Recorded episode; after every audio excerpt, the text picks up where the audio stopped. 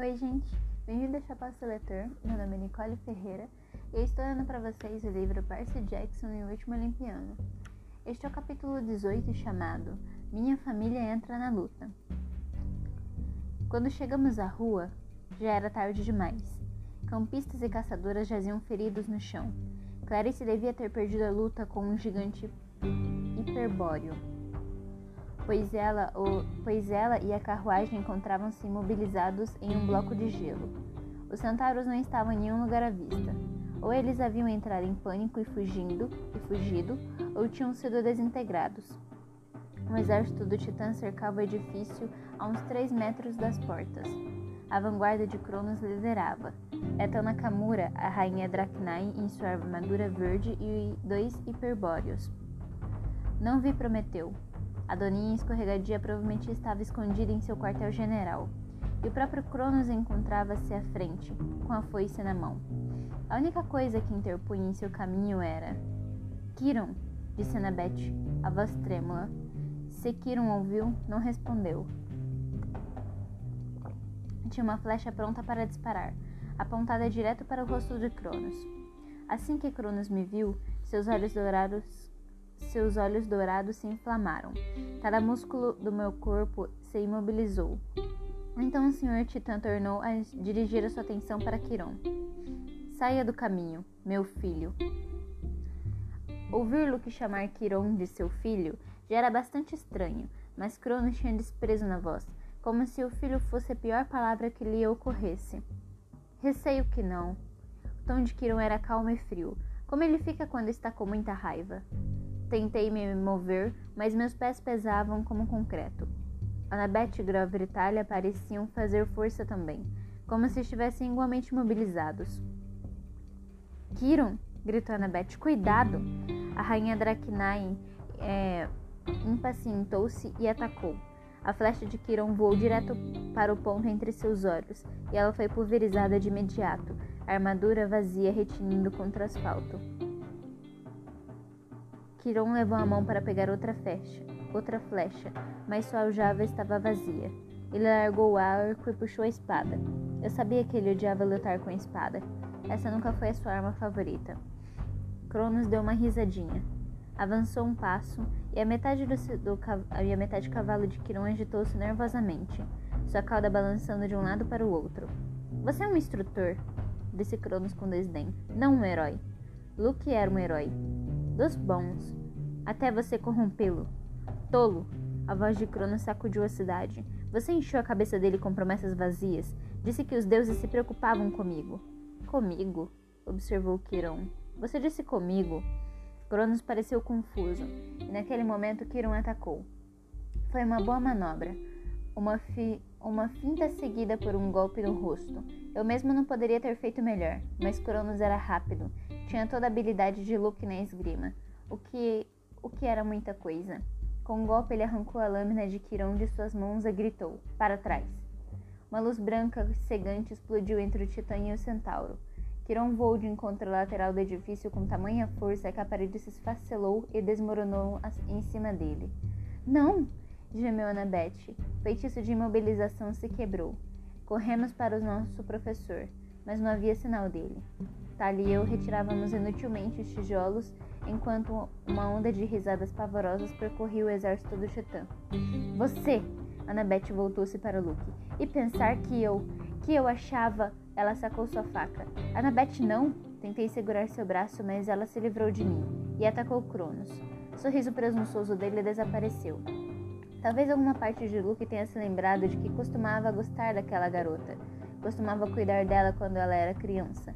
Ela mergulhou a faca entre as tiras de armadura dele, em sua clavícula. A lâmina devia ter afundado no peito. Em vez disso, ricocheteou. Annabeth dobrou-se para frente, agarrando o braço junto à barriga. O impacto devia ter sido forte o bastante para deslocar seu ombro ruim. Puxei-a para trás quando Cronos brandiu a foice, cortando o ar no local onde estivera, onde ela estivera. Ele tentava se, ela tentava se desvencilhar de mim e gritava: Eu odeio você! Eu não sabia ao certo com quem ela estava falando: comigo, com Luke ou com Cronos. Lágrimas abriram caminho em minha poeira que cobria seu rosto. Tenho de enfrentá-lo, disse-lhe eu. Esta luta é minha também, Percy. Cronos riu. Quanta coragem! Posso ver que Luke queria poupá-la. Infelizmente isso não vai ser possível. Ele ergueu a foice. Preparei-me para parar o golpe, mas antes que Cronos pudesse desferi-lo, um uivo de um cão atravessou o ar, vindo de um ponto atrás de seu exército. Era demais esperar isso, mas chamei. Senhor O'Leary? As tropas inimigas moveram-se inquietas. Então a coisa mais estranha aconteceu. Elas começaram a se dividir, abrindo passagem pela rua, como se algo atrás delas obrigasse a isso. Logo havia um corredor vazio no centro da Quinta Avenida. No fim da quadra estava minha cadela gigante e uma pequena figura de armadura negra. Nico? Chamei. A senhora O'Leary veio saltitando na minha direção, ignorando os monstros que rosnavam de ambos os lados da rua. Nico avançou a passos largos. O exército inimigo recuava diante dele como se ele irradiasse morte, que, é claro, ele fazia. Através da viseira de seu capacete em formato de caveira, ele sorriu. Recebi sua mensagem. É tarde demais para participar da festa? Filho de Hades. Cronos cuspiu no chão. Você ama tanto assim a morte que quer experimentá-la? A sua morte? disse Nico. Estaria ótima para mim. Eu sou imortal, seu tolo. Escapei do Tártaro. Você não tem nada para fazer aqui e nenhuma chance de sobreviver. Nico sacou a espada.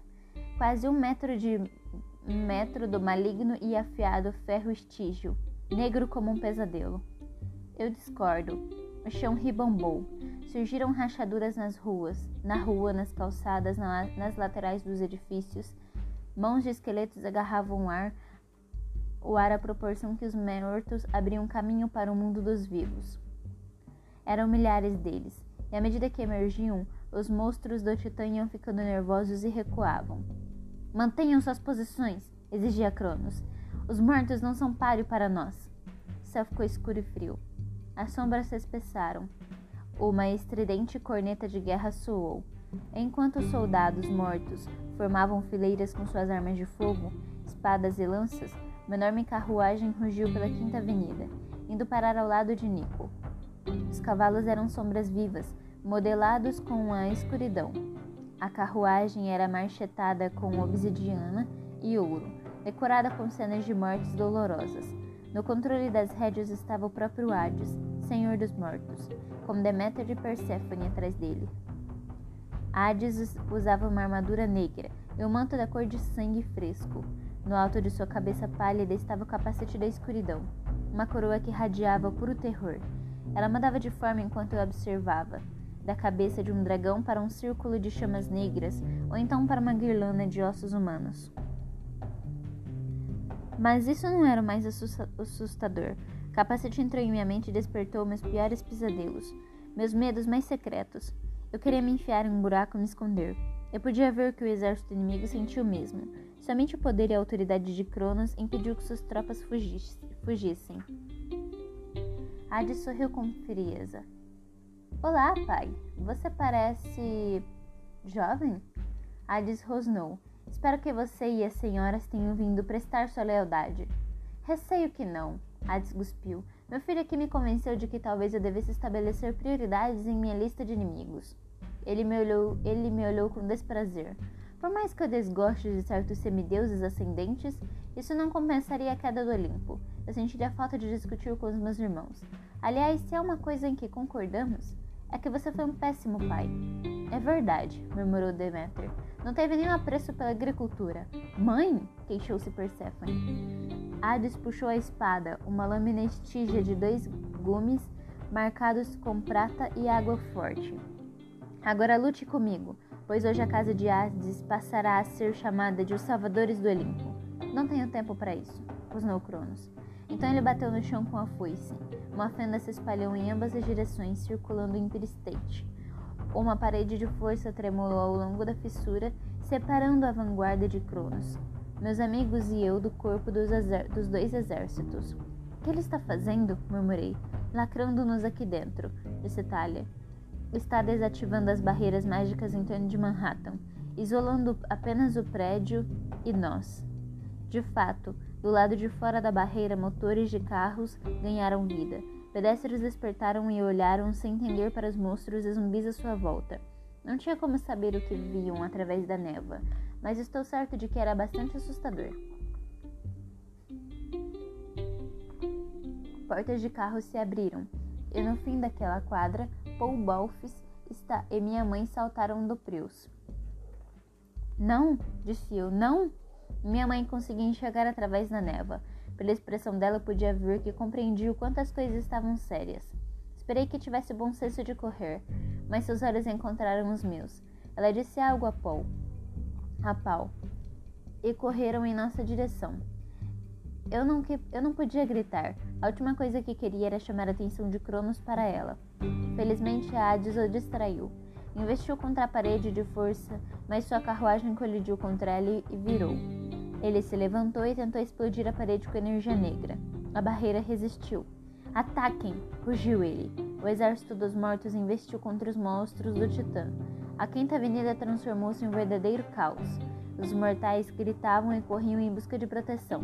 Deméter agitou a mão e toda uma coluna de gigantes transformou-se em um campo de trigo.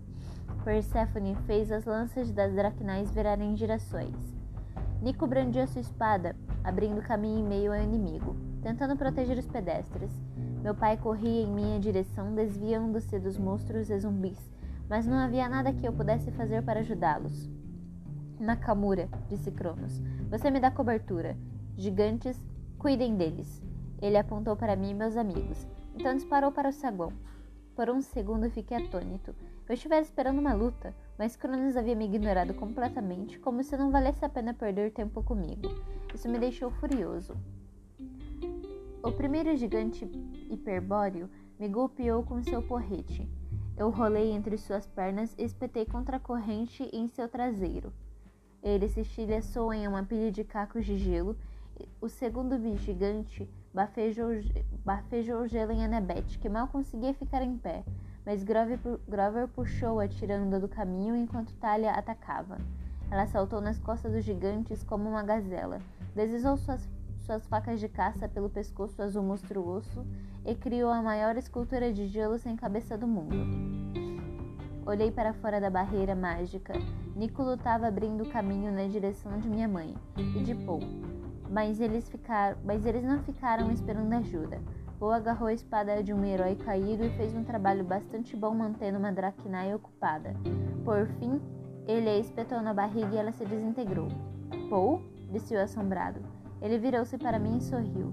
Espero que tenha sido um monstro isso que acabei de matar. Fiz parte de um grupo de teatro de Shakespeare na faculdade. Aprendi um pouco de esgrima. Gostei ainda mais dele por isso. Mas então o gigante Lestragão atacou minha mãe. Ela vasculhava um carro de polícia ab abandonado, talvez à procura de rádio de emergência.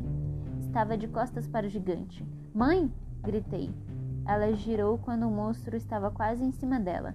Pensei que o que tinha nas mãos fosse uma sombrinha, até, até que ela engatilhou e a explosão da espingarda lançou o gigante a uns sete metros para trás, direto ao encontro da espada de Nico. Boa, disse Nico. Quando foi que você aprendeu a atirar com espingarda? Perguntei. Mamãe soprou o cabelo que lhe caía no rosto. Há uns 20 segundos. Percy, nós vamos ficar bem. Vá. Sim, concordou Nico. Vamos cuidar do exército. Você precisa pegar Cronos. Vem a cabeça de alga, chamou Annabeth. Assenti. Então olhei para a pilha de escombros na lateral do prédio. Meu coração se afligiu. Eu havia me esquecido de Kiron. Como pudera fazer isso?